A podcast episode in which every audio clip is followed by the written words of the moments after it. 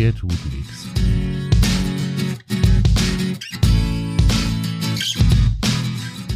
Der tut nichts. Grundsatzgespräche über die Arbeit und das Zusammenleben mit Angst- und Problemhunden mit Hundetrainer Michael Kaun und Hunde-Azubi Dimo Tapke. Der tut nichts Podcast. Und nun, tja, haben wir tatsächlich schon die erste echte Episode gestartet. Michi, schön, dass du wieder da bist. Danke, dass Herzlich, ich da sein darf. herzlich willkommen im Zentrum des Irrsinns. Und herzlich willkommen. Schön, dass ihr vor allen Dingen auch alle wieder da seid, liebe Hörerinnen, liebe Hörer. Ähm, und dass ihr uns zu unserer ersten echten Episode begleitet oder begleiten mögt. Wir wollen uns heute mal darüber unterhalten, ob es eigentlich eine klare Definition für einen Angsthund im klassischen Sinne gibt, ähm, wie das Ganze aussieht, denn darum soll es ja in unserem Podcast hier gehen, die Arbeit und das Zusammenleben mit Angst- und Problemhunden. Und dafür ähm, haben wir uns jetzt für die erste Episode mal überlegt oder habe ich mir überlegt, ich würde gerne von dir mal wissen, Michi, gibt es denn irgend sowas wie einen, einen klinischen Diagnosecode, was, was ein Angsthund ist? Oder ist das eher so eine Gefühlsfrage, dass man sagt, also der ist aber schon ein Angsthund und die ist schon eher kein Angsthund? Also die Definition selbst, Angsthund ist eigentlich schon die Definition. Ja, also ähm, ist also so eine so eine richtige klinische Geschichte ähm, wüsste ich jetzt ehrlich gesagt nicht oder so, so einen typischen Doktor äh, äh, ja ist ja so ein Doktortitel oder irgendwas was man Ja. da so gibt.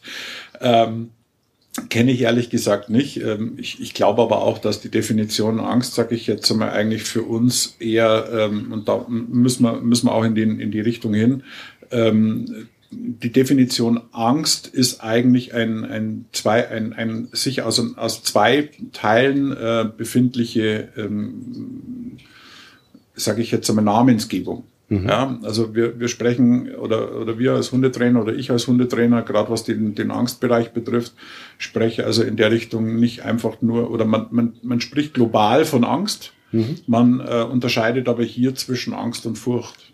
Ach, schau mal an, okay. Ja. Ähm, das heißt, wir haben, wir haben schon, ähm, so man, man muss hier so, wobei man dazu sagen muss, dass die wenigsten Leute eigentlich sagen wir, eine, ein, diesen, diesen Unterschied kennen. Ja, ähm, sie, sie würden es vermutlicherweise, sage ich jetzt einmal, erklären können, aber sie würden beides, sage ich jetzt einmal, als Angst betitulieren. Ja. Das finde ich spannend. Habe ich tatsächlich überhaupt mir noch nie Gedanken drüber gemacht, weil ich glaube, wenn ich jetzt so überlege, dann habe ich zumindest in der Vergangenheit, wenn ich es dann gebraucht hätte, hätte ich die Angst und Furcht durchaus synonym verwendet, Genau. ähm, Wie die meisten. wie die meisten. Ja. Und Und das, machst du aber nicht. Ähm, ich, ich nehme es schon öfters her, ganz klar, äh, weil, weil natürlich auch das Verständnis gegenüber den, den Kunden ja, oder, oder ich sage mal den Patienten ja, ähm, da sein muss. Ja, und das Verständnis bei diesen Leuten, wenn ich wenn ich es dann nicht erklären kann, sage ich jetzt mal eher nicht da ist. Ja, Aber für mich als, als in der Analyse, also sprich in der, in der Situation, wo ich mir den erst, das erste Mal den Hund im Endeffekt anschaue, ähm, und hier eine Prüfung stattfindet, ähm, muss ich für mich schon abgrenzen, ob es sich um wirklich eine reine Angst ja, oder eben eine Furcht handelt. Und da müssen wir, wie gesagt, da kommen wir dann in die Definition rein. Ja, was ist Okay. denn eigentlich Angst und Furcht? Was ist denn da eigentlich der, der, der Unterschied? Ja, dann erzähl doch mal. Ja, erzähl ich mal. genau. Ähm, also eigentlich ist es so, dass wenn es müsste normalerweise jeden einleuchten. Das heißt, wir haben ähm, äh, Angst ist der Begriff für ein sogenanntes unbestimmtes Gefühl.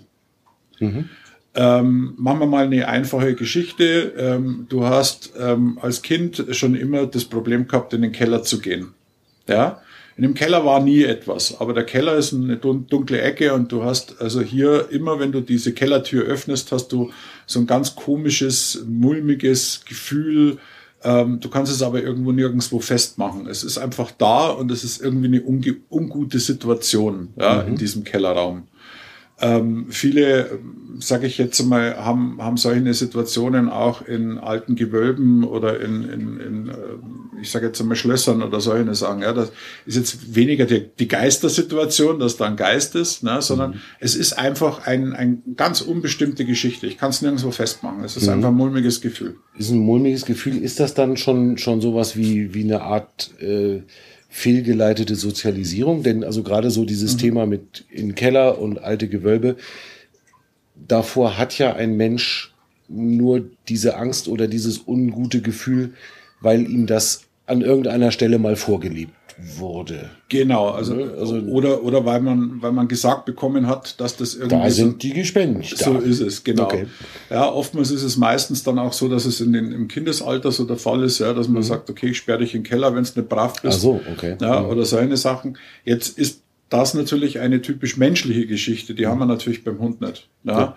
Ähm, das heißt, eine, eine Angst oder ein, ähm, die Angst an sich, also ohne auslösenden ähm, Reiz, ist für uns oder für, für uns als Hundetrainer eben eine Situation, die wahnsinnig schwierig ist, die ähm, unter anderem eben gerade in der, in der Prägephase ähm, zustande kommt. Das heißt, der Welpe erfährt etwas und hat ähm, gerade in der Prägephase mit, mit einer Situation etwas Ungutes erlebt ähm, wo er dann auch später im späteren Leben immer wieder, sage ich jetzt eben dieses ungute Gefühl hat. Ja, mhm. hier habe ich aber keinen auslösenden Reiz. Ja, machen wir also das, machen wir mal so den Gegensprung. Das heißt, wir haben die Angst als unbestimmtes Gefühl und wir haben die Furcht im Endeffekt mit einem sogenannten auslösenden Reiz. Das heißt, ich fürchte mich vor einer Spinne. Mhm. Ja, ich fürchte mich vor ähm, vor, vor einer Waschmaschine. Ja, keine Ahnung, mhm. kann ja möglich sein. Ähm, so wie zum Beispiel der, der Hund von meinem Vater damals mit dem Staubsauger nicht klarkam. Warum auch immer, der hat von Welpe an eigentlich immer, immer mit Staubsauger, Staubsauger zu tun gehabt. Genau. Und wir wissen es bis heute nicht so genau, warum genau. der da immer stiften gegangen ist. Genau. Also wir haben hier einen auslösenden Reiz. Mhm. Das heißt, die Furcht an sich ist immer eine Furcht von, vom Objekt oder vor einer, vor einer Situation, die ich klar aber definieren das ist kann. Greifbar, okay. Ja, das ist greifbar mhm. für mich. Und bei der Angst ist das halt eben nicht greifbar. Ja, und mhm. das ist natürlich so die, die Schwierigkeit, die wir haben. Ja, also mhm. wir haben, wie gesagt, bei der Angst, es gibt keinen direkten Auslöser. Also im meisten Fall ist bei der, bei der Furcht ist irgendwo ein Objekt auch zuständig für diese mhm. Auslösung. Ja. Und ähm, wir haben halt hier im Endeffekt bei der, bei der Angst haben wir auch die Schwierigkeit, dass die Hunde so ein, ein, wahnsinniges, ein wahnsinniges Gefühl der Hilflosigkeit haben. Das heißt, du kannst denen nicht helfen, ja, weil du in, in dem Moment, sage ich jetzt, wenn sich der Hund selber äh, nicht mal helfen kann, weil er auch gar nicht weiß, was er denn eigentlich als Hilfe tun soll. Das heißt, mhm. Er könnte rein theoretisch nur flüchten, ja, aus einer gewissen Situation, aber dann hätte man ja schon wieder, sage ich jetzt mal, so eine, den, den Reizauslöser. Also es ist wirklich eine ganz schwierige Geschichte, sowas, sowas dann auch ähm, im, im Moment wir dann zu erfassen. Ja. Mhm. Deswegen ist für mich als, als Hundetrainer ähm, auch immer so wichtig, dass ich, also in den meisten Fällen muss man auch dazu sagen, ist es, ist es eine, eine Furchtbelastung. Also es ist immer ein Objektauslöser. Mhm. Ja, in den meisten Fällen. Ähm, aber äh, was mache ich denn, wenn ich den, das Objekt nicht kenne oder gar nicht zur Verfügung habe? Das heißt, das ist ein Objekt, das zum Beispiel im Ausland passiert ist, das sich aber hier bei uns in Deutschland zum Beispiel nie abspielen wird. Mhm. Ja, das ist halt das Nächste. Ja, also da muss man halt dann dementsprechend äh, eben auch, auch gucken. Ja. In dem Fall haben wir beim, beim Angst haben wir auch zum Beispiel in, in, in der typischen Hilflosigkeit haben wir auch ein Stresshormon, das ausgeschüttet wird. Ja, das ist das äh, äh, Stresshormon Cortisol-Ausschüttung haben wir. Mhm. Das heißt, äh, dieses Cortisol ist ein, ein wahnsinniger Stressanpusher, ja, der also für den Hund das total, total schwierig ist, sich dann überhaupt noch zu fokussieren, sich auf irgendetwas Neues einzulassen. Mhm. Ja. Und das ist, ähm, ich sage jetzt mal, kennt man wahrscheinlich auch wir, von, von uns. Also von sich selber, ja. Von sich selber. Es gibt einfach Dinge, sagen wir, die, da haben wir einfach Schwierigkeiten mhm. damit. Und das Cortisol habe ich irgendwo mal gelesen, baut sich auch nur ganz schwer wieder ab. Ne? Also Richtig, Adrenalin ja. kann ich verhältnismäßig schnell runterbringen, indem ich sie einfach äh, mal 100 Meter rennen lasse. Genau. Ähm, Adrenalin wird durch körperliche Bewegung sehr schnell abgebaut. Richtig Das ist beim Cortisol nicht der Fall, glaube ich. Ne? Ähm, es braucht länger, das ist ja. richtig, aber auch dieses Stresshormon, also typisch Stressabbau hat also schon auch was mit Bewegung auch zu tun. Mhm. Also man kennt es auch von den von den Hunden, die in solchen Situationen sogenannte Stressfresser sind. Das heißt, wenn ich da also meine Hand voll mache, ja, ich sage immer, wenn ich das Magazin voll habe mit Leckerlis, ähm, dann knabbern die da also wirklich ganz, ganz unaufhörlich rein. Das ist ungefähr so, wie wenn, wie wenn der Hase klopft hinten, ja, so in der Geschwindigkeit, mhm. ja, oder, oder ein Specht, so hört sich das fast an. Ja, das sind dann richtige Stressfresser. Ähm, und in diesen Situationen ist es äh, natürlich von Vorteil, wenn ich, wenn ich die Bewegung schaffe, ja, damit ich einfach diesen Stress auch, auch wegbekomme. Auf der anderen Seite hat das auch die Bewegung natürlich wieder damit was zu tun, dass ich rauskomme aus dieser Hilflosigkeit. Das heißt, ich gehe mal schon mal weg von mhm. einem auch für mich irgendwo, es ist, es ist kein Reizauslöser, also kein Objekt als Reizauslöser da, aber es kann zum Beispiel eine Umgebung auch sein, mhm. ja, also die mir, die mir Schwierigkeiten bereitet. Und allein wenn ich in dieser Geschwindigkeit aus dieser Bewegung rauskomme, na, äh, erledigt sich dann auch schon wieder so ein gewiss, gewisser, gewisser Teil. Mhm. Und so wie du gesagt hast, Cortisol baut sich eben dementsprechend langsamer ab. Das heißt, wir müssen da auch dementsprechend schon auch rausgehen aus der Situation, mhm. um, um da wieder einigermaßen in die Normalität reinzugehen. Hat also überhaupt an der Stelle gar keinen Sinn, dass ich mir denke, das muss der Hund jetzt aushalten lernen und jetzt bleibe ich ganz bewusst mit ihm in dieser Situation. Das würde wahrscheinlich das Ganze nur noch verschlechtern, oder? Genau, wobei wir, jetzt, sind wir, jetzt sind wir da hier schon wieder an der, an, am, Behandeln ja, von Angst und Furcht. Das heißt, wir sind da, da eigentlich von der Angst oder von der Furcht sind wir noch weit entfernt von dem Behandeln. Das heißt, wir müssen natürlich erstmal in die Situation auch reinkommen, dass wir wirklich auch wissen, ähm, was, was haben wir denn? Ja, das heißt, das, dieses Rumdoktern ja, an, an so einer Geschichte ist, also für mich ist immer der erste Punkt, so, man nimmt den Hund raus aus der Situation, schau, dass du in eine Situation gehst, in dem sich der Hund praktisch beruhigen kann, ja, wo ich ihm auch die Möglichkeit geben kann, dass ich ähm, positiv auf ihn einwirken kann, dass ich ihm eine Hilfestellung gebe. Es hat nichts damit zu tun, dass wir den Hund ähm, bejammern ja, und sagen, ach du armer Kerl und ach mein Gott und all Gotterle und was weiß ich, wie es alles so sind sondern es geht wirklich darum, dass ich ihm eine Hilfestellung gebe und sage, pass auf, ich bin bei dir, du kannst deine Angst bei mir abladen. Ja, ich bin bei dir und ähm, da ist es wirklich gut. Ähm, wir haben ja da schon auch drüber gesprochen und du hast das ja auch in der Vergangenheit schon selbst an deiner Sani auch gemacht. Ähm, dass du sie hinlegst, dass sie ins Platz geht und dass du zu ihr runtergehst. Das mhm. heißt, dass du dich praktisch zu ihr gesellst. Hat auch wieder etwas zu tun. Ich, ich, ich bediene mich praktisch immer wieder auf die gleiche Ebene zu gehen. Das heißt, sie sieht damit, du stehst nicht über ihr und bist dadurch auch weit weg von ihr, mhm. na, sondern ähm, du bist bei ihr und du hältst ihr insofern eigentlich die Hand na, mhm. mit dem Problem, das sie hat. Und damit kann sie wesentlich besser umgehen, weil, ähm, wie heißt es immer so schön, geteiltes Leid ist halbes Leid. Na? Und auch das ist eine, ist eine Möglichkeit, ihr damit eben den Stress zu nehmen. Ja. Ihn zumindest jetzt in unserem zu Fall dämpfen. erstmal zu dämpfen. Genau. Von nehmen sind wir noch meilenweit entfernt. Also da haben wir noch ein bisschen, genau. bisschen Arbeit vor uns. Aber nee, stimmt schon. Das ist das, was ich gerade jetzt in den letzten Wochen merke, mhm. ähm, dass ich auf die Art zumindest es so weit gemanagt kriege, dass sie mir nicht bei jedem Hund im Umkreis von 20 Metern völlig austickt. Genau. Und das ja. ist ja aus, aus Ihrer Sicht schon ein, ein Wahnsinnsfortschritt. Genau. Und jetzt sind wir, da sind wir jetzt zum Beispiel auch, ja, also bei dir ist jetzt zum Beispiel in deiner, in deiner Situation, also in deinen Situationen hast du Auslöser. Mhm.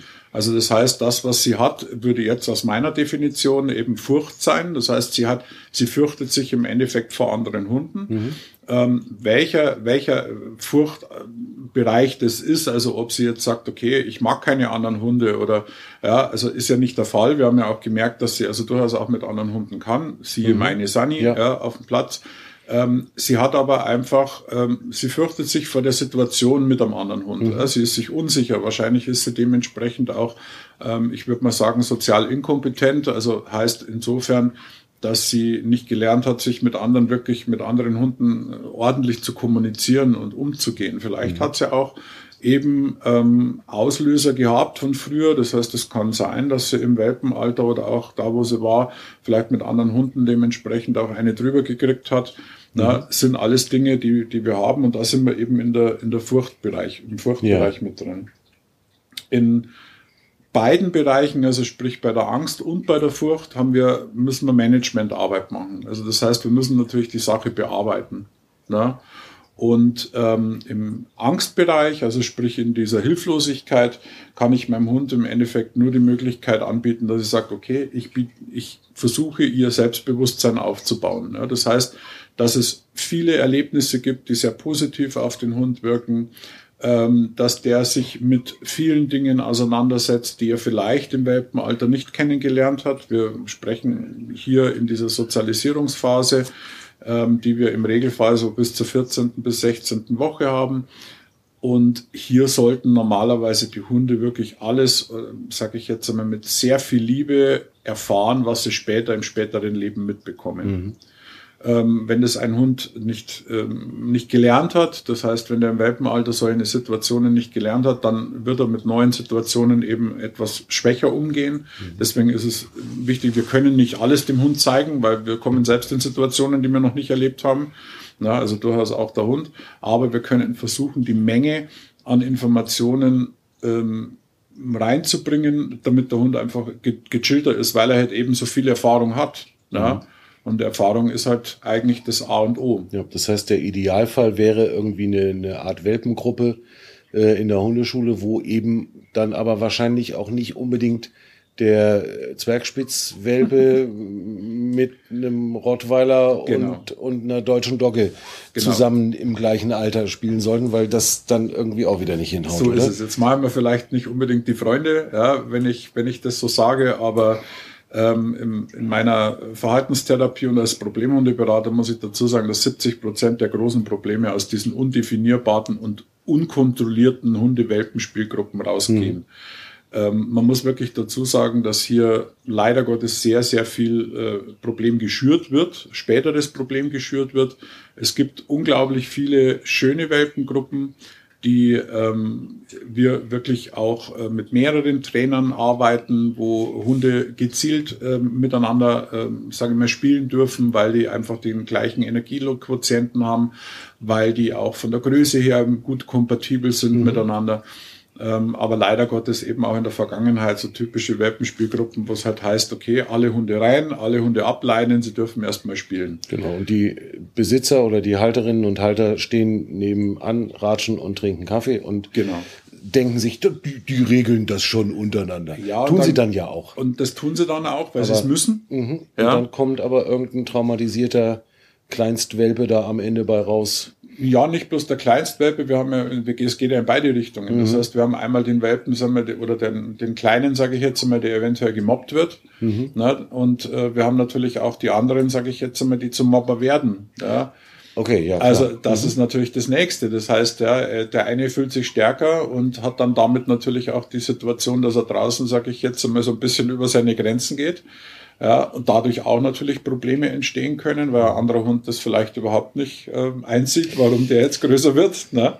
Klar. Und äh, somit, somit haben wir genau das Thema. Mhm. Wenn der also im, im Prinzip im Welpenalter schon merkt, wenn ich einfach jedem anderen Hund prophylaktisch mal einen auf die Fresse gebe, genau. dann lassen die mich in Ruhe und dann habe ich, ja. dann habe ich meine Ruhe. Ja klar, ist ja. sicher. Und das, das ist halt sehr schade, weil gerade in dieser Zeit, in diesen wenigen Wochen, die man da hat, wirklich, ja, sagen wir, mhm. es ist wahnsinnig wichtig, hier mit einer, mit einer guten Situation umzugehen. Es ist, für mich ist in Welpenspielgruppen, ähm, auch wenn es Welpenspielgruppen heißen, sind es keine Welpenspielgruppen, sondern es sollten Le Welpenlernstunden mhm. sein. Ja, weil der Hund äh, im Endeffekt, der Welpe soll ja lernen, was für ihn, was wichtig ist. Ja. Er soll auch Grenzen lernen. Natürlich, Sozialkontakt ist wichtig, ganz klar, aber es soll ein kontrollierter äh, Sozialkontakt sein. Das heißt, es sollen auf jeden Fall die Menschen dabei sein. Es soll auf jeden Fall eine Person dabei sein, die äh, sehen kann, wann man die Hunde trennt voneinander, wann es zu viel wird, ähm, sei es aus ähm, sage ich jetzt mal, aus einem, aus einem Bereich raus, dass der Hund einfach nicht mehr kann. Dem fehlt mhm. einfach die Kraft momentan. Der hat sich jetzt schon eine halbe Stunde gewehrt gegen, gegen alle möglichen und war noch total umgänglich. Ähm, und irgendwann fehlt ihm halt einfach die Kraft und er fällt halt halbert um ja, und dann beißt mhm. er halt wild um sich ja, und dann heißt es halt der böse Hund. Ja, ja. Dass der aber am Ende seiner Kräfte ist und eigentlich gar nicht mehr anders kann, ja, mhm. das ist natürlich dann das Schwierige. Und wenn ich dann Hundetrainer ähm, sehe oder, oder höre von früher her, ähm, die halt im Endeffekt dann sagen, ja, wenn der Hund dann zu ihnen kommt, ja, äh, gehen sie weg, ja, der Hund muss das selber regeln, ähm, dann ist das für mich schon ein extremer Vertrauensbruch gegenüber meinem Hund. Das heißt, mein Hund sucht Schutz bei mir. Mhm. Ja, und wenn das dein Hund tut, dann bitte dann sei dankbar. Gib ihm den Schutz, ganz genau. Sei ja. dankbar und gib ihm den Schutz, mhm. weil dann hast du nämlich schon die erste, die erste Hürde der Beziehung, sagen wir gerade bei einem Welpen schon, schon genommen. Das heißt, der hat schon eine Beziehung zu dir aufgebaut und weiß schon, dass du jemand bist, der ihm eventuell helfen kann. Ja. Ja, und das ist natürlich, also das, das kann es nicht sein. Mhm. Ja. Das heißt also hier, die Angst, äh, so wie du sie definierst, zu managen, ist eigentlich tatsächlich nur möglich, indem wir dem Hund vermitteln, ich bin für dich da, ja. ich übernehme hier die Verantwortung und ich stelle mich im Zweifel auch vor dich und, und schützt dich auch wirklich physisch vor irgendetwas, was da eventuell auf uns zukommt. Genau. Also in beiden, in beiden Managementbereichen, das heißt, ob jetzt Angst oder Furcht, wenn wir das beides, wenn wir das beides wieder separat haben, ähm, und separat sehen, ist in beiden Situationen eigentlich die Managementarbeit Sicherheit anbieten. Mhm. Also das heißt, ich muss dem Hund die Möglichkeiten oder ich muss dem Hund beibringen, dass er bei mir sicher ist und dass ich für ihn eben Verantwortung übernehmen kann und dass ich auch gewisse Dinge regeln kann. Mhm. Na?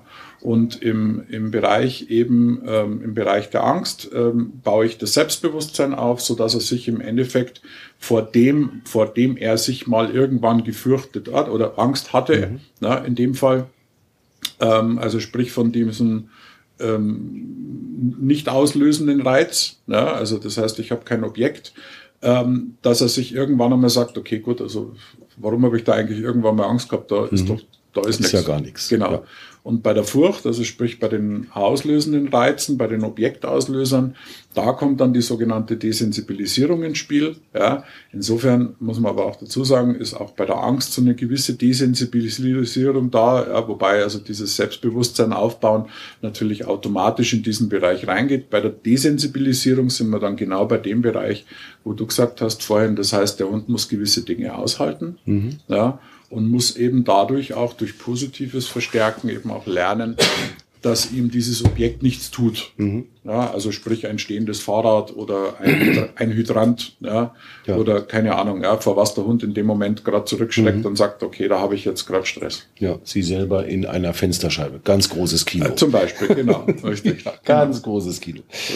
Ich bin mit ihr, mit meiner Tröti jetzt äh, viele Wochen äh, wenn nicht Monate, quasi in so einem völlig sterilen Raum irgendwo immer rausgefahren auf den Acker, mhm. ähm, weil ich gemerkt habe, sagen wir mal, hier direkt im Umkreis vor unserem Haus, war im Moment, wo wir vor die Haustür getreten sind, war die hochgejazzt mhm. und auf auf einem Aufregungslevel, der mhm. eigentlich für uns beide nicht zu ertragen war. Mhm. Wenn wir auf den Acker rausgegangen sind, dann ging das. Mhm.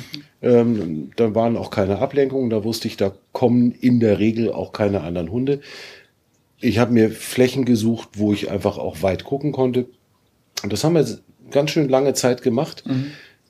Jetzt sind wir mittlerweile an so einem Punkt, äh, wo ich mit ihr auch wirklich hier bei uns in der Umgebung laufen kann ohne dass sie mir ständig hochdreht. Mhm. Äh, das heißt, im Prinzip haben wir zwei Schritte nacheinander gemacht. Einmal dieses Selbstbewusstsein aufbauen, eine genau. Bindung zueinander aufbauen. Das ist ja ähm, noch nicht so lange, dass sie überhaupt bei mir ist. Und dann kommt jetzt diese Desensibilisierung dazu. Das heißt, ich konfrontiere sie durchaus jetzt mit anderen Hunden. Genau. In dem Wissen, dass sie das im höchsten Maße überflüssig findet. Und einfach immer noch tierische Angst hat und immer noch eigentlich aufgeregt ist, sobald ein anderer Hund da ist. Aber es wird halt das, was du hier das, das Management nennst, es wird handhabbarer langsam. Genau. Ne? Wir werden das sicherlich noch lange üben müssen, aber es wird erkennbar besser. Wir haben ja ähm, bei, der, bei, deiner, bei deiner Sunny haben wir ja im Endeffekt am Anfang ähm, diese, diese äh, von außen einwirkenden Reize ja, haben wir ja im Endeffekt relativ weit weggeschoben. Mhm. Ja, wir haben gesagt, sie muss erstmal ankommen. Mhm. Da sind wir zum Beispiel auch in der typischen Dreierregel dann mit drin. Die können wir, müsste man uns vielleicht auch nochmal mal, ähm, an, anarbeiten. Das ist ganz interessant, gerade was Tierschutzhunde betrifft mhm. oder gerade eben was Auslandshunde betrifft. Ja, weil also hier, hier geht halt schon auch einiges ähm, an, an Zeit erstmal flöten, in Anführungsstrichen, die wir dem Hund auch geben müssen. Mhm. Na? Ähm, um, um dem, dass er, dass er überhaupt aufnahmefähig ist, dass er also überhaupt erstmal zu Hause ist. Ne? Ja. Das heißt, da vergehen also locker schon mal ähm, locker drei Monate. Ne? Ähm, das kann beim einen ein bisschen länger dauern, beim anderen ein bisschen kürzer, ähm, wo wir dann diese typischen Eingewinnungsphasen eben haben. Ja? Und da ist dann schon einiges dabei. Ähm, bei euch ist es jetzt wirklich so, dass ich sage, ihr habt ein, ein sehr gutes Gefüge miteinander. Das mhm. heißt, ihr könnt gut miteinander umgehen. Das Vertrauen ist beiderseitig jetzt mittlerweile sehr, sehr stark gewachsen. Und jetzt könnt ihr genau in diese Situationen reingehen. Das heißt, dein Hund vertraut dir so weit, dass du auch mit der Desensibilisierung anfangen kannst. Mhm.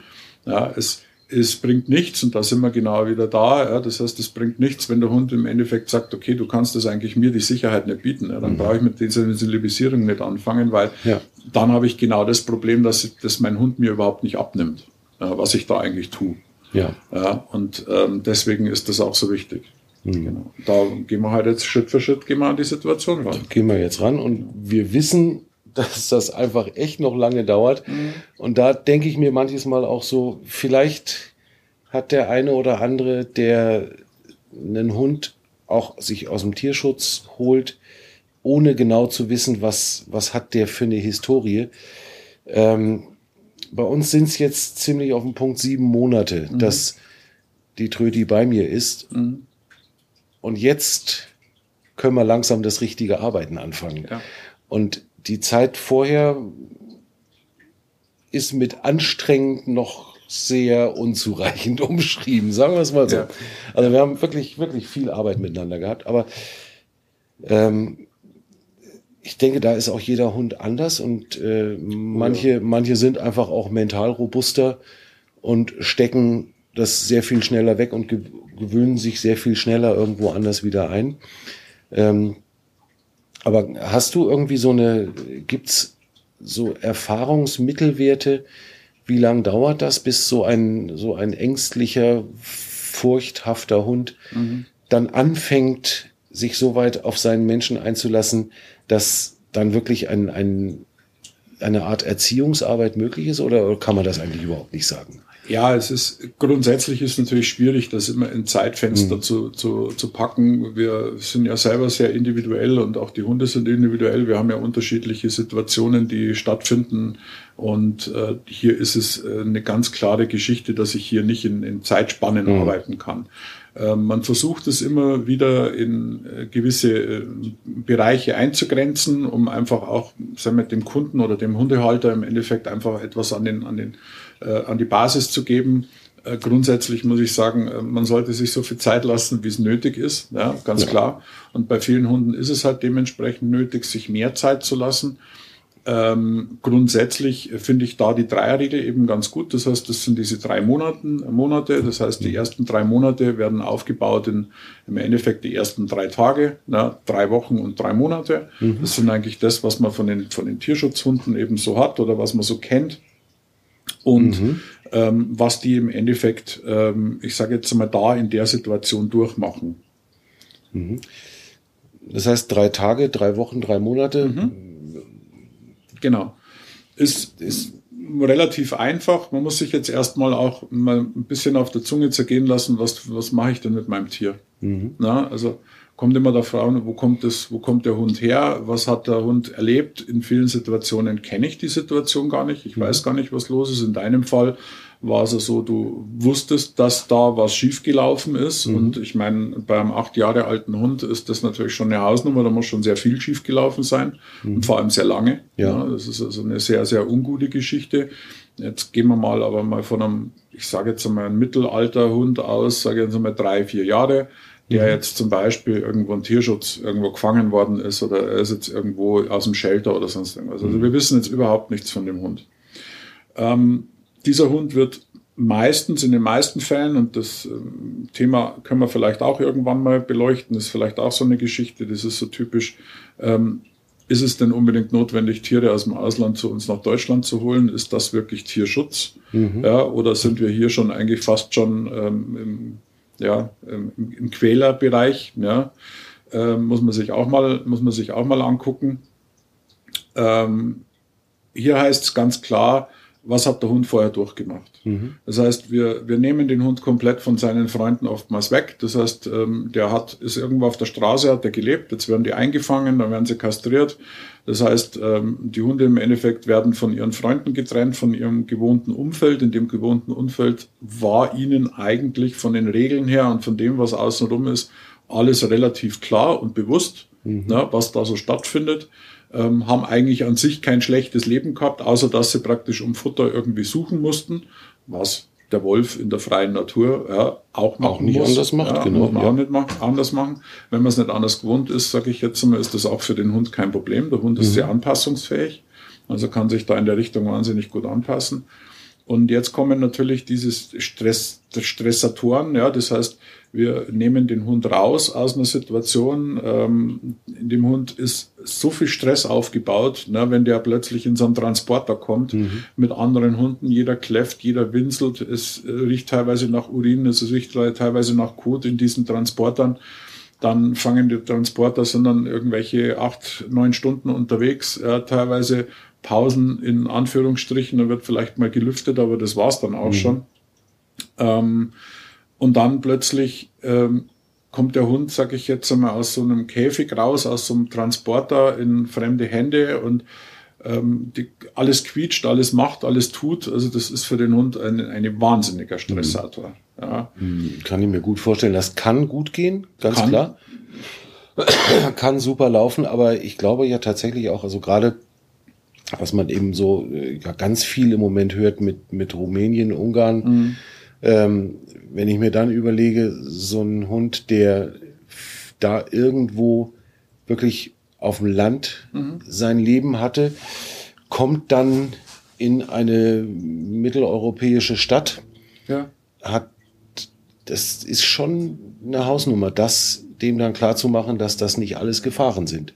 Ja, der, der kennt, der kennt keine Elektroroller, der kennt keinen, ja. äh, keinen Rettungswagen, der kennt kein Martinshorn, kennt keine Einkaufspassage. Wenn die auf dem Land aufgewachsen sind, keine Chance. Ja, mhm. Also woher auch. Ja. ja. Und ähm, wir, wir, wir machen da wirklich in, in manchen Situationen sind wir da sehr blauäugig, ja, was mhm. wir, was wir den, ob wir dem Hund da wirklich was Gutes tun.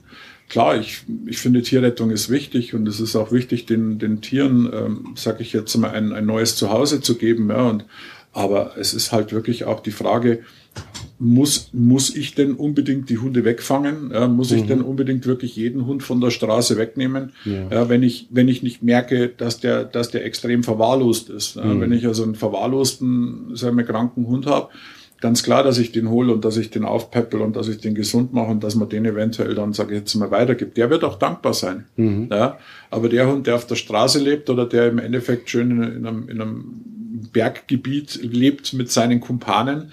Ja, und da sage ich jetzt einmal jeden Tag ein bisschen durch die Gegend streift und seine Mülltonnen aufmacht und, und sein mhm. Futter kriegt und eigentlich ein relativ cooles Streunerleben Leben ja. hat. Ganz Dem ehrlich. tue ich keinen Gefallen damit. Ne? Muss ja. nicht sein. Ja. ja. Ich glaube aber, ist, du hast gerade gesagt, der Hund wird dann auch dankbar sein. Der wird dann mhm. aber dankbar dafür sein, dass man sich um ihn kümmert und dass Richtig. man ihm, ähm, sagen wir mal, vielleicht bei Krankheiten hilft. Was ich ja tatsächlich keine Sekunde glaube, ist, dass ein Hund, so wie jetzt äh, meine Tröti, sich in irgendeiner Weise bewusst darüber ist, dass ich ihr ja technisch gesehen das Leben gerettet habe. Denn wenn ich sie nicht aufgenommen hätte, wäre sie, wär sie, ein, wär sie eingeschläfert worden, mhm. dann wäre es heute nicht mehr da. Ähm, das weiß die ja gar nicht. Nee. Das heißt, sie kann mir auch nicht dankbar dafür sein, dass ich ihr das Leben gerettet habe. Ich glaube, das ist ein ganz wichtiger Punkt. Das mhm. war mir jedenfalls äh, ganz wichtig, mir das immer wieder vor Augen zu halten, dass das niemals ein Argument mhm. oder ein, ein Gedanke sein darf. Aber der Hund muss mir doch dankbar sein. Ich habe ihm doch schließlich das Leben gerettet. Weiß die nicht.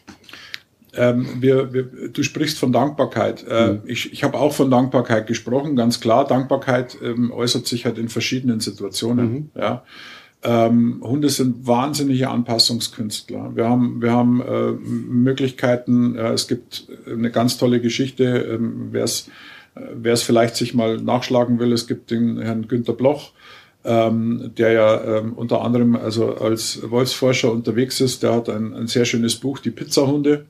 Ja, der hat da also ähm, lange Jahre ähm, hat er in Italien ähm, freilaufende ähm, Hunde ähm, im, im Endeffekt ähm, geforscht und geguckt. Er sagt immer, er ist ein Kanitengucker. Ja, das heißt, er setzt sich immer hin und schaut sich der ganze Sache an. Ähm, eine ganz hochinteressante Geschichte, welche, welche Strukturen da entstanden sind. Und hier sieht man also ganz extrem, sagen wir, wie anpassungsfähig diese Hunde mhm. sind. Auch nicht bloß im eigenen Rudel, also sprich im Familienverbund, sondern wirklich auch mit, mit anderen Hunden zusammen, ne, was sich die teilen und was die also miteinander machen. Okay. Ja, also auch hier, sage ich jetzt mal, ist äh, ganz klar. Wir, wir, wir sprachen von Dankbarkeit. Unser Hund wird nie die Dankbarkeit ähm, uns zeigen, wie, wie wir sie eigentlich, mhm. sage ich jetzt mal, kennen. Ähm, dafür ähm, arbeiten Hunde sehr viel zu geradlinig, ja, was das betrifft. Aber Hunde haben durchaus die Situation ähm, oder, oder lernen eine Situation kennen als angenehm mhm. ja, und fühlen sich dann dementsprechend wohl und zeigen durchaus auch ähm, Gestiken und Verhaltensweisen, die an eine gewisse Dankbarkeit rankommen. Mhm. Ja, ähm, das ja, das hat was mit Zuneigung zu tun, das hat was mit Zugehörigkeit zu tun, mit, mit Vertrauen. Vertrauen, Vertrauen, ja. Richtig. Denke ich auch. Und das ist, das ist meines Erachtens mhm. also eher eigentlich so ja. die bessere Umschreibung für diese Dankbarkeit, genau. Mhm. So einfach, also das ist das, was ich ja auch jetzt merke, je sicherer sie wird, mhm umso deutlicher zeigt sie mir auch, dass sie es gar nicht so blöd findet, wenn ich in der Nähe bin. Genau, ne? genau. Also, ja, und äh, auch das Hilfesuchen. Mhm. Ja, also das, das Hilfesuchen bei dir oder auch dieses ähm, Feedback geben. Ja, also wenn mein Hund, äh, sagen wir, nach vorne trötet, ja, mhm. ähm, und ähm, hier jemanden verbellt, im Endeffekt, ja, wenn dann der Blickkontakt zu mir kommt und äh, im Endeffekt die Abfrage stattfindet, ähm, du Herrchen, war das denn so, richtig? Das ja, war das richtig, mhm. war das falsch? Ähm, dann zeigt es auf jeden Fall schon davon, dass sie, dass sie dich also schon sehr, sehr stark wahrnimmt ne? mhm. und auch hier schon auch eine, eine gute Beziehung auch stattfindet. Mhm. Inwieweit sie sich dann schnell rausnehmen lässt oder nicht, das ist dann wieder auch so eine Geschichte. Da sind wir dann wieder im Lernerfahrung drin. Na, das heißt, Sache und das korrekt. erfordert von uns beiden sicherlich noch einen Haufen Geduld. Genau. Ähm, aber genau das ist ja der, der Fall, den ich auch erlebe. Ähm, in der Anfangsphase ist sie ja absolut nicht ansprechbar gewesen, mhm. als sie hier angekommen ist. Ja. Und es war ein anderer Hund irgendwo in der Umgebung. Äh, da konnte ich sie einfach wirklich nur mit Kraft festhalten und warten, mhm. bis vorbei ist. Ja. Und da sind wir deutlich schon einen Schritt weiter. Stellst du denn fest, wir haben jetzt gerade schon über, über Auslandstierschutz oder Tierschutz im Allgemeinen gesprochen jetzt, wo man ja doch merkt, dass sehr viele Hunde irgendwo aus Tierschutzeinrichtungen wieder vermittelt werden in mhm. Privathaushalte, ist das in, bei dir in deiner Arbeit oder bei deinen Kunden messbar, erkennbar, dass du mehr mit, mit Angsthunden zu tun hast als früher? Oder sind, anders gefragt, sind Hunde aus dem Tierschutz häufiger Angsthunde als Welpen, die vom Züchter gekommen sind? Oder ist das eigentlich, spielt das eigentlich keine Rolle? Ähm, doch, ja. Ähm, ich denke, oder, oder das, was ich jetzt eigentlich so für mich so mitnehmen kann, ist schon, dass die typischen Auslandshunde ähm, wesentlich mehr Potenzial haben, in den Angstbereich reinzukommen. Mhm. Und ähm, ganz ehrlich, da sind wir ja genau an dieser Überforderung auch. Mhm. Ja, also ich vergleiche das immer ganz gerne nimm mal du eine sechsjährige Tochter oder nimm deine Tochter, die war sechs Jahre alt und du hättest sie mit sechs Jahren irgendwie nach Hongkong mitten in die, in die Raschauer reingestellt. Ja. Ja, ähm, ganz ehrlich, ganz ähm, ich sag mal, das würde uns Erwachsene schon, schon wahrscheinlich schon schwierig werden, ja. Ähm, ähm, mhm. Und ähm, das sind, das sind äh, Erlebnisse und das sind äh, Sachen, die dann aber auch wirklich tagtäglich auf den Hund einprasseln und vor allem auch ähm, die, die, dieses, dieses typische, ich möchte, dass mein Hund das jetzt lernt. Ja? Das heißt, dass wir wirklich auch dem Hund einen gewissen Druck ausüben, ja, da jetzt wirklich durchzumüssen und du mhm. musst jetzt da durch und dem Hund auch teilweise keine Zeit geben, ja, für das, dass er sich wirklich mal überhaupt erstmal mit diesen Gegebenheiten umgeht. Ja, wir, mhm. wir nehmen es als als normal hin, wenn wir heute in ein, neu, ein neues Kaufhaus gehen ja, äh, und sagen, oh toll, da gibt's viele neue Sachen. Ja, für den Hund ist es ein, ein, ein Überschwappen an Informationen. Das ist eine, eine totale Übervorteilung. Ja, und zwar mhm. nicht bloß in, in, in der Form von, von Hören, sondern auch von Sehen, von Riechen, von, von Ertasten. Das sind alles Dinge, sage ich jetzt mal, die, die, das ist eine ganz andere Welt. Mhm. Ja was da, was da auf den, auf den, auf so ein kleines Kärchen einstürzt. Also ich finde das manchmal sehr, ähm, sehr schlimm, sagen wir, was man, was man da macht. Ne? Also gerade mit diesen Auslandshunden. Wenn ich heute in der Welpenerziehung bin, ja, ne, und ich habe halt einen Welpen, dann muss ich den Welpen, da sind wir wieder bei der Prägephase, schon an diese Sachen gewöhnen. Das kann ich aber dann dementsprechend auch machen, ja, ne, wo ich sage, okay, ich gehe gezielt irgendwo rein und trainiere jetzt, ja, dass er das mal kurz aushalten muss. Mhm. Wenn ich aber merke, ich merke Stresssituationen und ich merke Stressverhalten von meinem Hund und mein Hund zeigt mir ein, ein Angstverhalten, ja, dann nehme ich den Hund wieder aus der Situation raus und dann wird eben dementsprechend auch mit positiven äh, Effekten dagegen gearbeitet. Und so kann ich das langsam mhm. aufbauen. Beim Hund aus dem Tierschutz ähm, da ist so viel, da gibt es so viele Baustellen, ja, dass ich mit dem erst gar nicht anfange. Mhm. Jetzt hast du gerade gesagt, der Hund zeigt mir ein Angstverhalten. Mhm. Also jeder, auch bestimmt jeder, der noch selber keinen Hund hat, mhm. wird bei Angstverhalten oder Erkennen erstmal drei, drei Schwanz eingeklemmt. So. Genau. Ne? Das ist so das im Allgemeinen bekannteste Zeichen, Richtig. dass einem Hund irgendwie gerade irgendwas extrem unangenehm mhm. ist, ähm, ist wahrscheinlich nicht das einzige Zeichen, dass man dass man erkennen lernen sollte, oder? Genau, also wir, wir sind hier, wir sind hier in der Körpersprache, ja, und die Körpersprache ist natürlich schon so eine Hausnummer, ähm, die, ich sage jetzt einmal, die ein, ein, ein wahnsinnig breit gefächerter Bereich ist. Ähm, klar muss man jetzt erstmal von den Situationen ausgehen oder man, man nimmt erstmal sich die einfachsten Sachen, die also wirklich, sage ich jetzt einmal, relativ schnell ähm, zu sehen sind. Ja, also wie gesagt, so wie du sagtest, äh, Schwanz eingeklemmt. Mhm. Ja, ähm, ist für mich schnell zu sehen, ist für mich eine klare, klare Situation, dass ich sage, okay, jetzt weiß ich, jetzt hat er, jetzt ist irgendwas. Ja? Mhm. Also die Alarmglocken läuten. Ähm, und dann gibt es natürlich äh, wesentlich mehr an Situationen, die, die mir ähm, von, vom Hund entgegenkommen, dass der wirklich Angst hat. Ja, da ist mhm. von diesem Starren äh, sich, ich, ich drehe mich um und ich möchte abhauen, ja, über äh, ich friere ein und ich bewege mich gar nicht mehr, bis über ich, ich drehe mich im Kreisel an der Leine ja, und mache hier einen auf Clown. Ja, ähm, da sind, das sind verschiedene Sachen mit dabei, mhm. äh, die, die hier im, im Hintergrund sind, die aber ich sage jetzt mal auch in der Gesamtheit immer gesehen werden müssen. Ja. Das, ist, das ist ein ganz wichtiger Punkt. Es ist nicht immer nur ein Signal, Nein. das ich beachten darf, denn gerade auch was, was ja genauso ein klassisches ähm, Signal ist, Hund wedelt mit dem Schwanz und 80, 80 Prozent der Menschen sagen, oh, der freut sich jetzt aber, das ist jetzt so shit. Genau.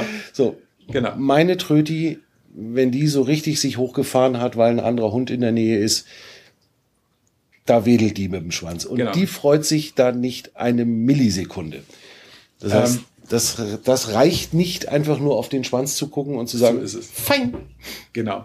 Also man muss dazu sagen, also auch auch da sind wir, sind wir wieder in meinen Seminaren ein bisschen mit drin, mhm. ähm, Irrtümer in der Hundesprache. Ich habe also auch versucht, sagen wir so, genau solche ähm, falschen äh, Sachen, die also auch den Menschen irgendwann mal eingepflanzt worden sind. Wir sind ja Gott sei Dank auch ähm, lernfähig. Mhm. Also wir, wir lernen auch durchaus, dass es andere Signale gibt oder dass, dass Signale nicht das sind, was sie eigentlich darstellen. Ähm, einfaches Beispiel, wir machen den Test mit unserem Hund. Das heißt, wir halten dem Hund erstmal ein Leckerchen vor die Nase. Der Hund steht. Jetzt nehme ich das Leckerchen weg. Im Regelfall sagen wir werden, ich würde mal sagen, 95 Prozent der Hundeswedeln anfangen. Mhm.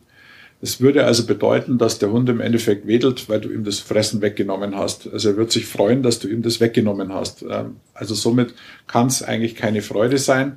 Ähm, ich bezeichne es eher als ähm, gewisse Unsicherheit oder auch als Konfliktverhalten. Mhm. Das heißt, der Hund ist in dem Moment in einem Konflikt und weiß im Endeffekt nicht, was als nächstes passiert. Und dadurch zeigt er das mit dem Schwanzwedeln. Ja.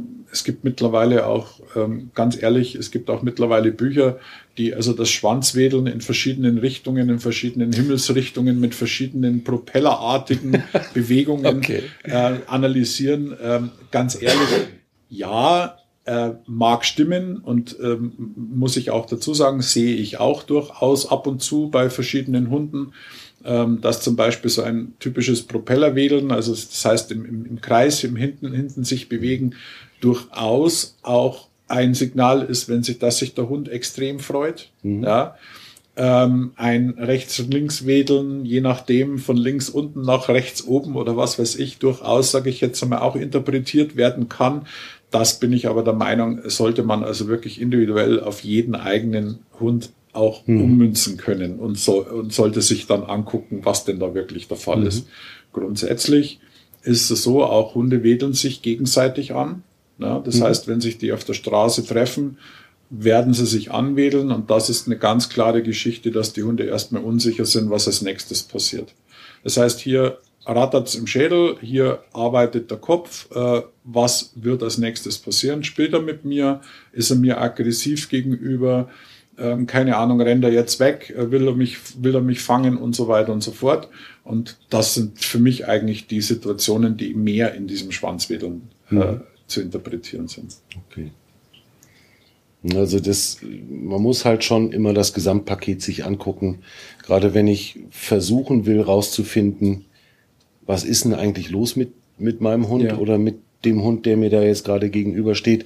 Da reicht's eben nicht, nur auf, auf diese ganz deutlichen äh, Merkmale zu gucken und nur den wedelnden Schwanz zu sehen und genau. zu denken, alles cool, äh, ist es halt in sehr, sehr vielen Fällen eben nicht, sondern da muss ich wirklich gucken, wie ist die Körperspannung, äh, genau.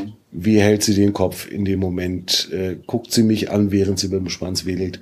Ja. Ähm, und Wir dann Ohrenstellung. Wie ist die Ohrenstellung? Genau. Und dann kann ich langsam, zumindest ich als Hundehalter, meinen Hund so weit kennenlernen, dass ich dann wirklich weiß, jetzt hat sie gerade richtig Schiss und in 1,3 Sekunden Krawall trötet sie los. Genau. Du als Hundetrainer musst das natürlich auch bei dir komplett fremden Menschen, äh, Hunden, mhm. ja, Freude. Und auch fremde Menschen. Auch fremden Menschen. Durchaus. Das heißt, du musst das ja in, in deiner Arbeit auch als bei, bei einem komplett fremden Hund ja. richtig einschätzen lernen. Ja. Braucht wahrscheinlich sehr, sehr viel Erfahrung, Training, Übung, oh ja.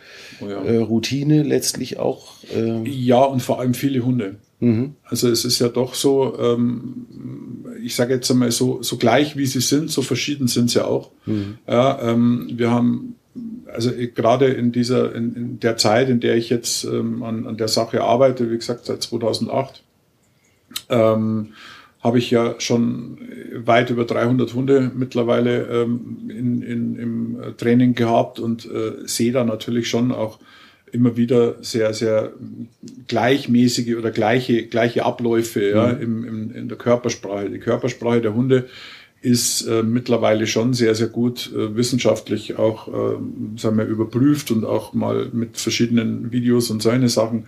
Aber es geht halt auch wahnsinnig schnell. Das heißt, es mhm. sind halt sehr schnelle, ähm, intensive Bewegungen, die, sage ich jetzt mal, man in, in Situationen einfach gar nicht mehr sieht. Mhm. Ähm, hier ist für mich persönlich ist immer sehr wichtig, dass ich mir Zeit lasse. Ich habe so eine gewisse Routine ähm, am, am, äh, am Arbeiten dass ich mir den Hund erstmal angucke und dass ich ähm, in verschiedenen Situationen auch für mich den Hund teste, ja, wie er denn auf gewisse Dinge reagiert. Ähm, und diese Testungen, sage ich jetzt einmal, dann auch verschiedene Körperspannungen auslöst. Ja. Mhm. Sei es jetzt von wegen, ich nehme dem Hund ein bisschen Platz, ich gehe mal mit freundlichem Gesicht auf den Hund zu, ich gehe mal mit äh, sei wir nicht unbedingt dem freundlichen Gesicht auf, auf den Hund zu und schau da, wie die Reaktionen sind. Mhm. Und in dieser Situation sehe ich dann, sei wir, was der Körper mir sagt. Mhm. Jetzt sind wir natürlich auch genau hier wieder an einem sehr guten Punkt. Das heißt, ähm, ich selber tue mir ja auch schon schwer in unterschiedlichen Rassen. Wenn ich heute eine Rasse habe, die viel Fell hat, zeigt sie mir vielleicht übers Fell eine ganz andere Hausnummer wie einer, der wenig Fell hat. Mhm, ja.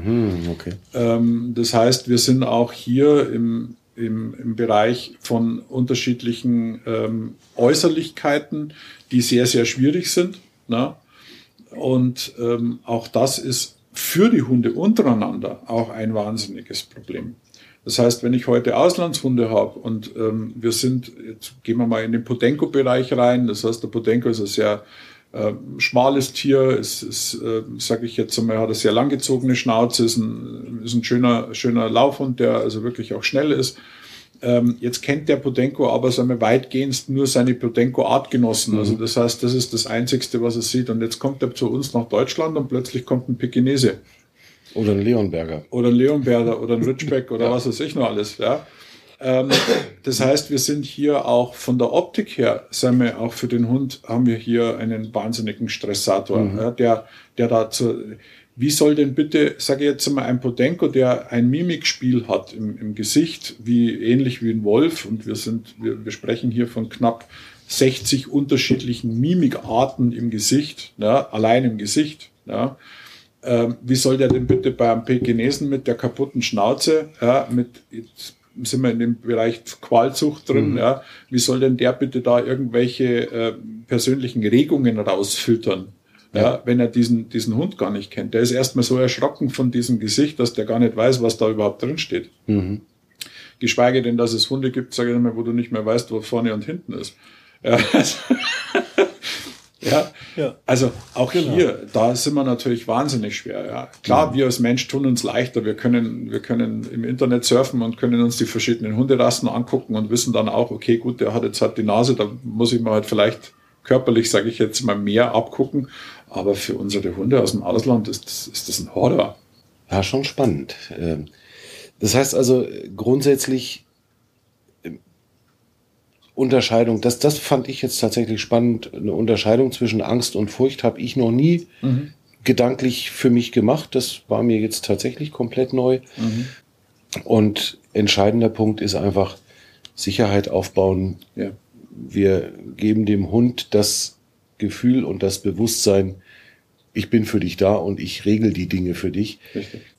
Wenn jetzt so ein, so ein Hund zu mir kommt und der ist eben kein Welpe und ich hole ihn mir nicht vom Züchter, sondern er kommt eben, sagen wir mal, aus dem Tierheim, mhm. wo wir ja gerade jetzt auch mit Corona-Pandemie und so weiter, ja. es sind ja die Tierheime in Deutschland ausnahmslos voll. bis an den Rand gesteckt voll. Ja. Es gibt ja keine Plätze mehr Correct. in irgendeinem Tierheim. Das heißt, ähm, ich entscheide mich jetzt, ich hole mir einen Hund aus dem Tierschutz, der kommt dann irgendwann zu mir. Im Idealfall haben die Leute in dem Tierheim mich wirklich angeleitet, haben mir mhm. Zeit gegeben, haben mich auch ausgefragt, was ich vorhabe mit dem ja. Hund und wie ich plane, mit dem umzugehen. Und irgendwann kommt dieses Tier zu mir. Mhm. Du hast jetzt diese, diese Dreierregel angesprochen, drei Tage, drei Monate, drei, äh, drei Wochen, drei Monate. Genau. Ähm, braucht der Hund in irgendeiner Weise eine, eine Eingewöhnungszeit, bevor ich anfange, mit ihm Regeln aufzubauen und das, was man so landläufig Erziehung nennt, zu starten? Oder kann oder sollte das vielleicht sogar wirklich im Moment des Ankommens schon gleich losgehen? Jein. Mhm, okay. Also wir sind, wir sind hier auch wieder, da sind wir genau in dem, in dem Falle, dass wir wirklich sehr individuell sind. Mhm. Also diese Dreierregel hat ja im Endeffekt was damit zu tun, ähm, wie verhält sich der Hund und kann ich diese Dreierregel dann in dem Fall anwenden. Mhm. Ja. Also wenn ich die, die Dreierregel anwende, dann ähm, ist es so, dass ich sage, okay, in den ersten drei Tagen beginnt im Endeffekt oder in den ersten drei Tagen ist mehr oder weniger der Stressabbau. Das, die Grundsubstanz, das heißt, der Hund soll erstmal den Stress abbauen von der neuen Umgebung. Ähm, er soll erstmal gucken, was überhaupt los ist. Er fühlt sich wahrscheinlich in vielen verschiedenen Dingen sehr unsicher. Er reagiert auch dementsprechend ängstlich ja, ähm, weil er vielleicht irgendwas nicht kennt. Ähm, das heißt, das, was für uns Standard normal ist. Ja. Ähm, ich würde jetzt mal so ganz einfach mal angehen, äh, machen wir mal einfach das Geräusch von deinem Aquarium zum Beispiel mhm. im Hintergrund, ist äh, für einen Hund aus dem Tierschutz zum Beispiel, könnte das eine komplett neue Situation sein. Es brummt da unten am Motor, es blubbert das Wasser. Mhm. Ähm, das heißt, der Hund reagiert ganz komisch auf diese Situation. Ne? Das ist zum Beispiel auch so etwas. Das heißt, er muss erstmal ankommen, er muss feststellen, dass dieses Geräusch Standard ist, dass dieses Geräusch ihm nichts tut, dass das normal ist, dass das mhm. mit dabei ist. Das sind so ähm, die, die Geschichten, die da im, im, ersten Moment anlaufen. Dann auch in den ersten drei Tagen ist es so, der Hund kommt wahnsinnig schwer zur Ruhe teilweise.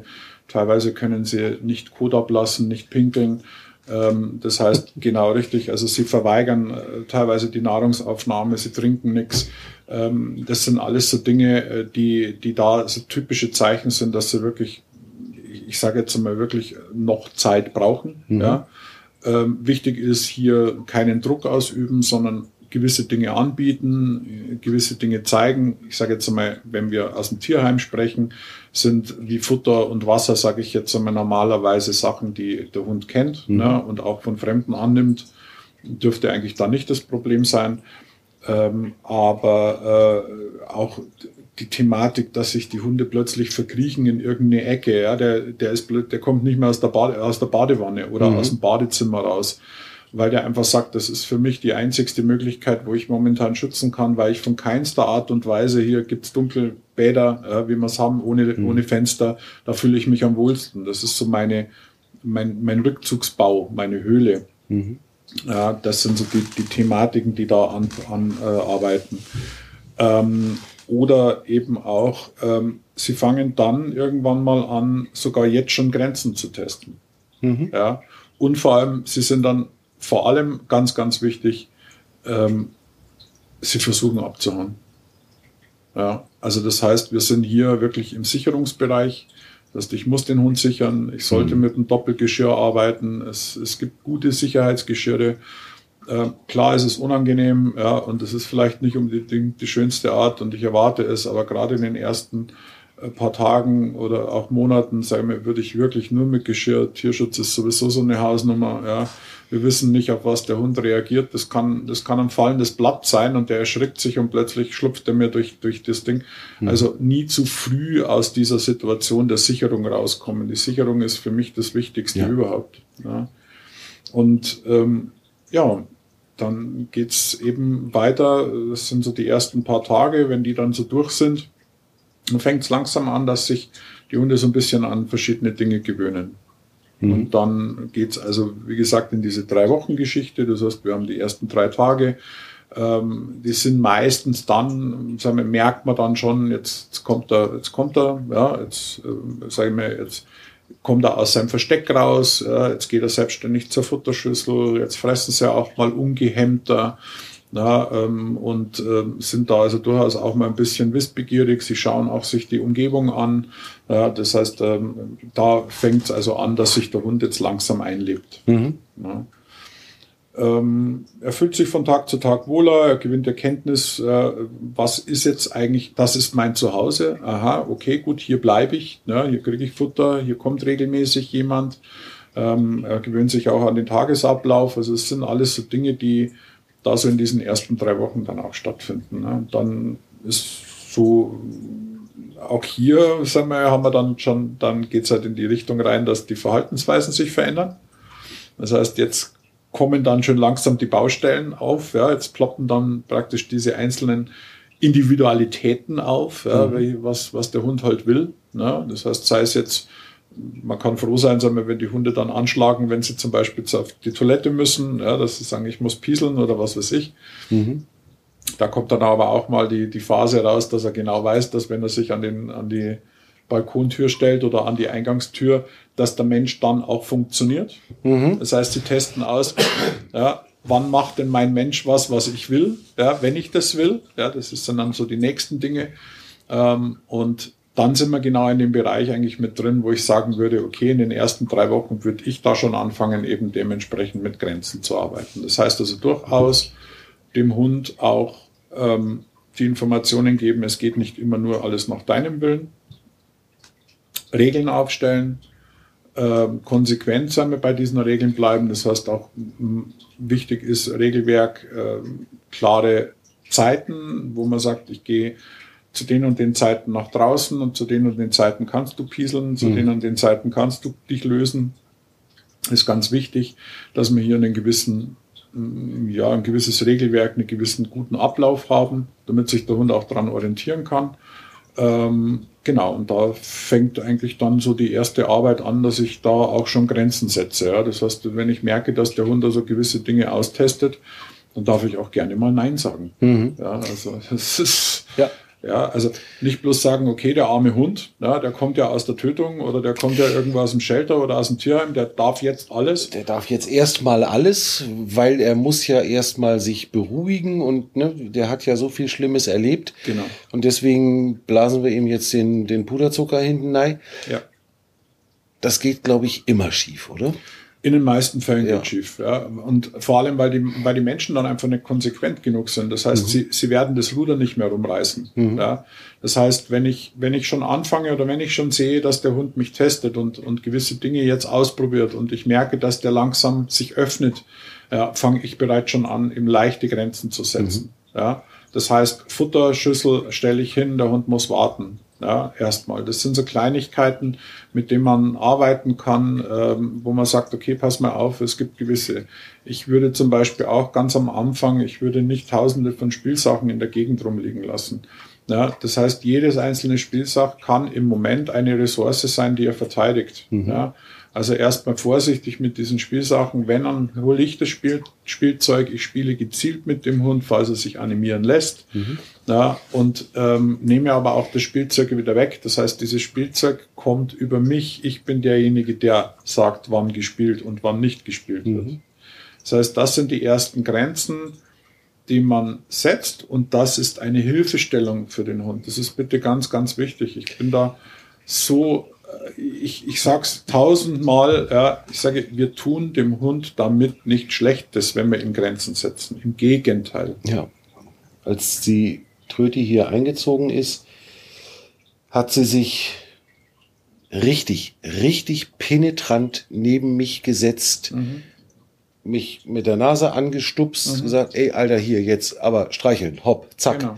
Wenn ich das dann nicht getan habe, hat es angefangen, mhm. mich anzubellen erst ja. und dann hat sie angefangen, mir in die Hand zu knibbeln. Genau. So, dann haben wir für eine ganze Weile die Phase ausgerufen, es wird gekuschelt und gestreichelt, wenn ich das sage und nicht, wenn der Hund das sagt. Ja. Das hat einen Moment gedauert, aber mittlerweile haben wir das, das Thema überhaupt nicht mehr. Genau. Sie kommt manchmal an und möchte gern mal eine Runde kuscheln wenn ich gerade Zeit und Lust habe, mhm. machen wir das, dann ist das alles cool. Aber ansonsten geht sie einfach auch kommentarlos wieder, ja. wenn ich dann eben nicht reagiere.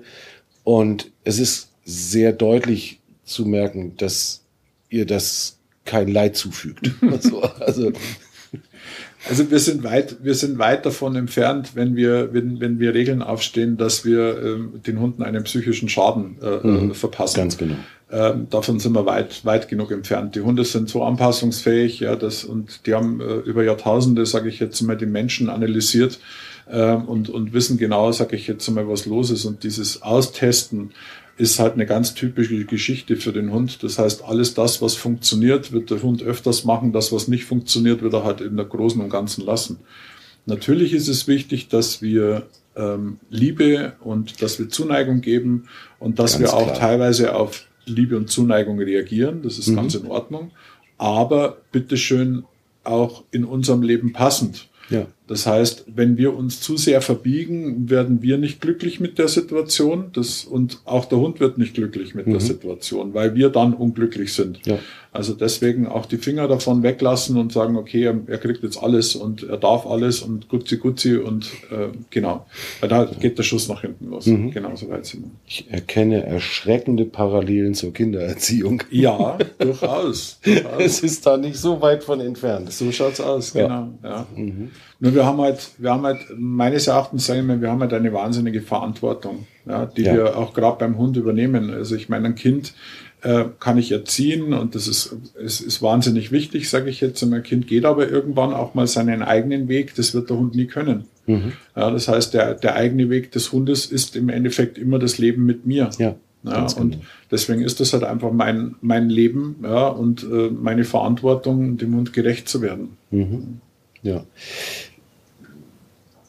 Was mir eine ganze Weile sehr, sehr schwer gefallen ist, wo ich glaube ich mittlerweile so ein bisschen ein Gespür dafür kriege, das ist so die, die Unterscheidung äh, oder das Erkennen, wann braucht sie mich in verständnisvoll und in liebevoll und mhm. in, wobei liebevoll, nee, liebevoll ist falsch, weil selbst wenn ich sie durchaus auch mal maßregel, mhm. ist das ja immer noch nicht lieblos, sondern genau. so, also, aber wann, wann braucht sie wirklich mal eine Ansage von mir und mhm. wann ähm, funktioniert's mit verständnisvoll und mit Stärke Halt geben? Da habe ich eine ganze Weile echt mit zu kämpfen gehabt. Mhm. Ähm, kann man das wirklich lernen oder gibt's da, gibt's da auch vielleicht körpersprachlich irgendwelche Punkte, auf die ich hätte achten können, wo man sagt, also jetzt, jetzt ist sie aber gerade wirklich so unsicher, dass sie eigentlich eher eine Bestärkung braucht als eine Maßregelung oder ist das schwierig? Ja, es ist, ähm, es ist sehr schwierig, weil da sind wir wieder bei der Individualität. Mhm. Also da sind wir wieder bei den, bei den unterschiedlichen. Sie fühlt sich übrigens gerade sehr wohl bei uns. ähm, es scheinen die Stimmen, sage ich jetzt immer, sehr, sehr angenehm ja. zu sein. Also sie ist sehr, sehr cool hier.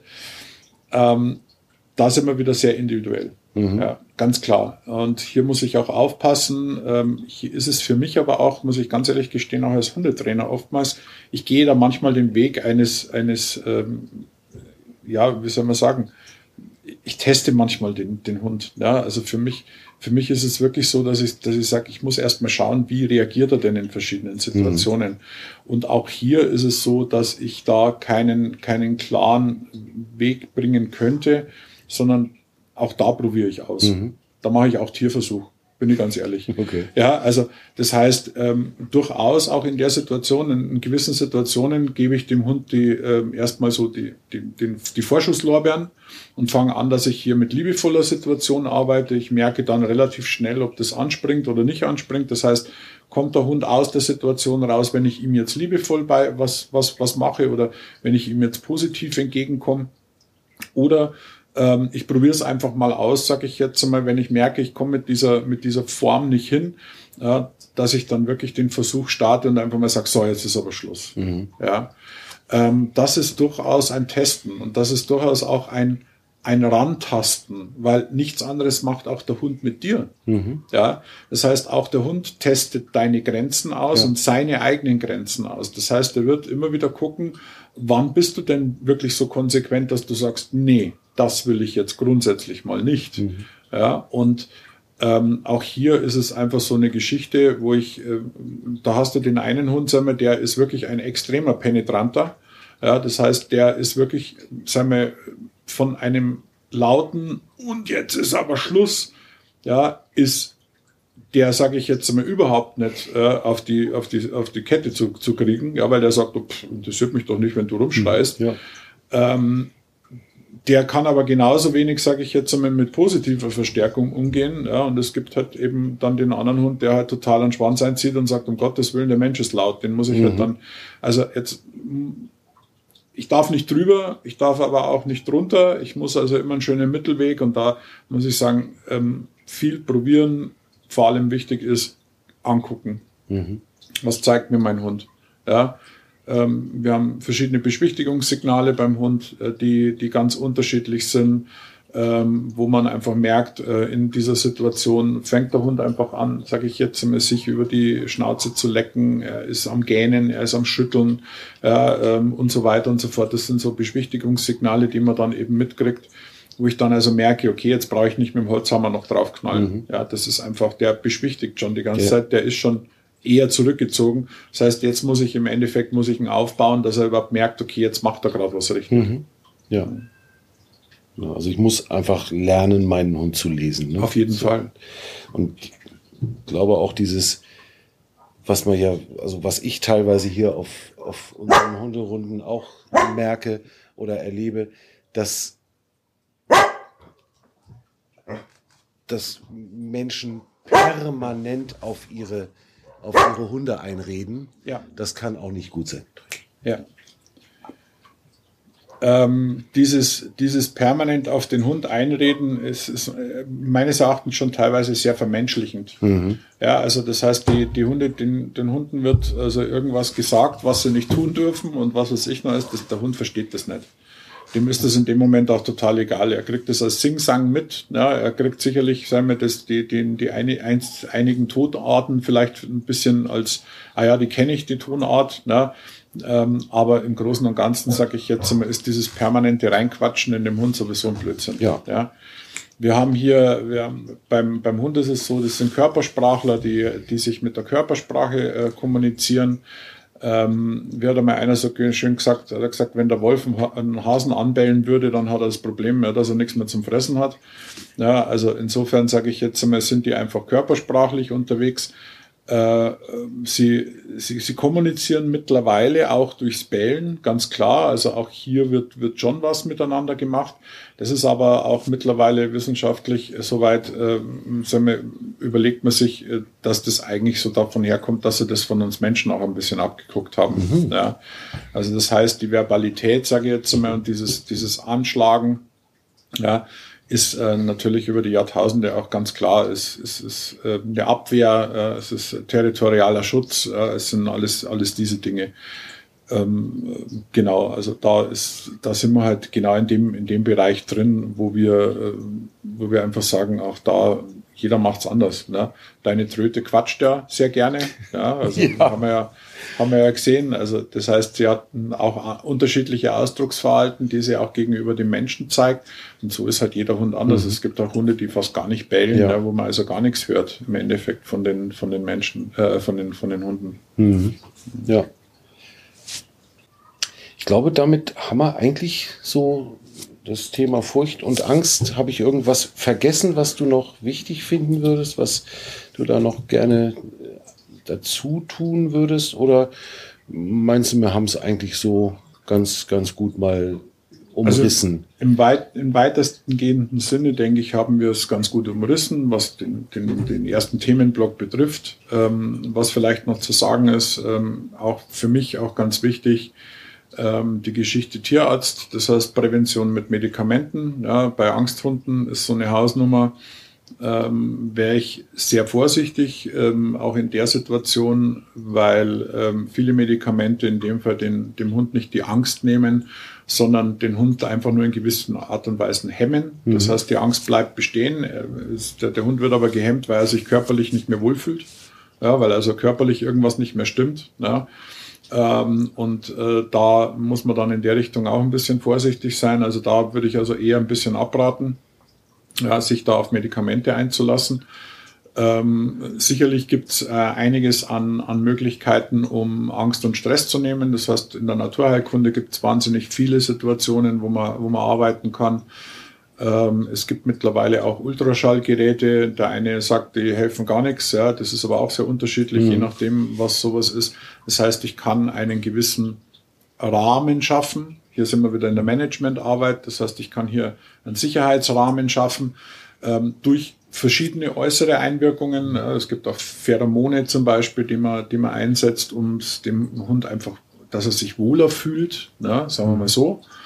Und ähm, das würde ich ähm, schon durchaus auch mal in Erwägung ziehen, etwas so zur Unterstützung zu machen. Das ist aber keine Langzeitgeschichte. Sondern Und vor allen Dingen ist es keine Problemlösung, sondern Nein. es hilft nur dabei, den Hund die ersten Schritte zu gehen. Dem, dem Hund einfach genau. eine Hilfestellung zu geben. Vielleicht ganz wichtig ja. noch, du hast eben mhm. Naturheilkunde gesagt, da reden wir jetzt aber nicht von Globuli oder von Bachblütentherapie, sondern äh, äh, wir reden wirklich von, von wissenschaftlich fundierten Wirkstoffen, genau. die halt in natürlichen äh, genau also wir, wir reden vom Zutaten Johanneskraut sage mhm. ich jetzt mal bis über also da gibt's ja gibt's ja auch verschiedene Sachen also ich rede wirklich von Natur also man kann mit Kräutern mhm. wahnsinnig viel machen ja. ähm, ganz klar auch Pheromone ist eine ist eine ähm, Naturgeschichte die zwar chemisch hergestellt wird aber durchaus sage ich jetzt mal eine Möglichkeit ist die eigentlich von der Natur aus kommt mhm. ja ähm, kann man machen. Und ansonsten sage ich jetzt einmal, sollte man es dem Hund einfach so, so sage jetzt einmal so angenehm wie möglich ja. machen. Ja. Und wenn ich halt gewisse Stressfaktoren weiß, wo sich der Hund dementsprechend ähm, arbeitet. Dann habe ich auch wieder meine Managementarbeit. Das heißt, ich muss die Stresssituationen erstmal wegnehmen, mhm. ja, damit der Hund überhaupt ankommen kann, damit er sich überhaupt wir, auch entspannen kann. Und dann kann ich langsam diese Stresssituationen, die eigentlich Standard sind, langsam wieder dazu nehmen und kann mhm. die aufbauen. Kann mhm. er sich dran gewöhnen. Genau, und dann, wenn er im Alltag weniger Angst hat, dann tue ich mich auch leichter, ihm das Vertrauen in mich einzupflanzen, weil er sich einfach viel entspannter und genau. ganz, ganz anders auf mich einlassen kann. Ja. Und dann kommen wir da einfach deutlich schneller weiter. Ne? Ja, und sie sind aufnahmefähig. Ja. ja. Die Möglichkeit der Aufnahmefähigkeit ist ja, ist ja ganz wichtig, ja, mhm. dass, dass der Hund einfach ganz ehrlich, wie heißt es immer so schön, ja, ich, ich brauche ein gutes Umfeld, damit ich gerne lerne. Mhm. Ja. Und wenn ich heute einen genialen Lehr Lehrer da vorne habe, ja, der mir wirklich gute Geschichten erzählt, dann lerne ich sowas auch dementsprechend, dann fühle ich mich wohl in der ja, Situation. Mhm. Und wenn ich mich unwohl fühle, dann ist halt auch das Lernen schwer. Ja, siehe jetzt gerade in der Zeit Corona, ja, wo halt einfach die Lernumgebung, ja, auch bei, bei Kindern oder auch bei uns Erwachsenen, ja, einfach sich so extrem verändert hat, ja, wo wir uns einfach schwer tun. Und das ist beim Hund genau das Gleiche. Mhm. Ja, absolut nachvollziehbar. Mhm. Super. Michi, ich glaube, dann haben wir es, ich weiß gar nicht, wie lange wir jetzt schon aufnehmen, aber ist schon eine Weile. Genau. Schön, dass du dir die Zeit genommen hast. Also mir hat es jetzt richtig Spaß gemacht. Ich hoffe auch. dir auch und ich hoffe vor allen Dingen natürlich allen Leuten draußen an den Podcast-Playern dann zukünftig auch. Also diese Folge wird online gehen am 1. Mai 2022. Klasse. Bis dahin werde ich das fertig geschnitten und vorbereitet haben. Und ganz große, ganz wichtige Bitte an euch alle da draußen, die ihr jetzt zugehört habt. Gebt uns gerne, wenn ihr mögt, Feedback bei Twitter, Feedback auch, wenn es dann online geht, bei Apple Podcasts, bei Google Podcasts, wo immer man ähm, diesen Podcast äh, bewerten kann. Spotify, glaube ich, bietet das mittlerweile auch an, dass man bewerten kann oder äh, Rezensionen schreiben. Das würde uns tatsächlich weiterhelfen, weil dadurch die Sichtbarkeit von so einem Podcast äh, weiter steigt. Und ansonsten gerne bei Twitter auf unserem Twitter-Account, den ich auch natürlich wieder in die Shownotes packen werde. Und dann dort, dort findet ihr auch den Link zu Michis Trainer-Webseite. Da könnt ihr dann mal gucken, mit wem ihr es hier eigentlich jetzt zu tun habt und so lange ausgehalten habt. Und ansonsten würde ich sagen, lasst es euch gut gehen, geht mit euren Hunden kuscheln, geht mit euren Hunden spielen und habt sie einfach lieb und kümmert euch um sie und wir hören uns, wenn alles so läuft, wie wir uns das vorgestellt haben, in 14 Tagen wieder mit einer nächsten Episode von Wer tut nix. Macht es gut. Macht es gut.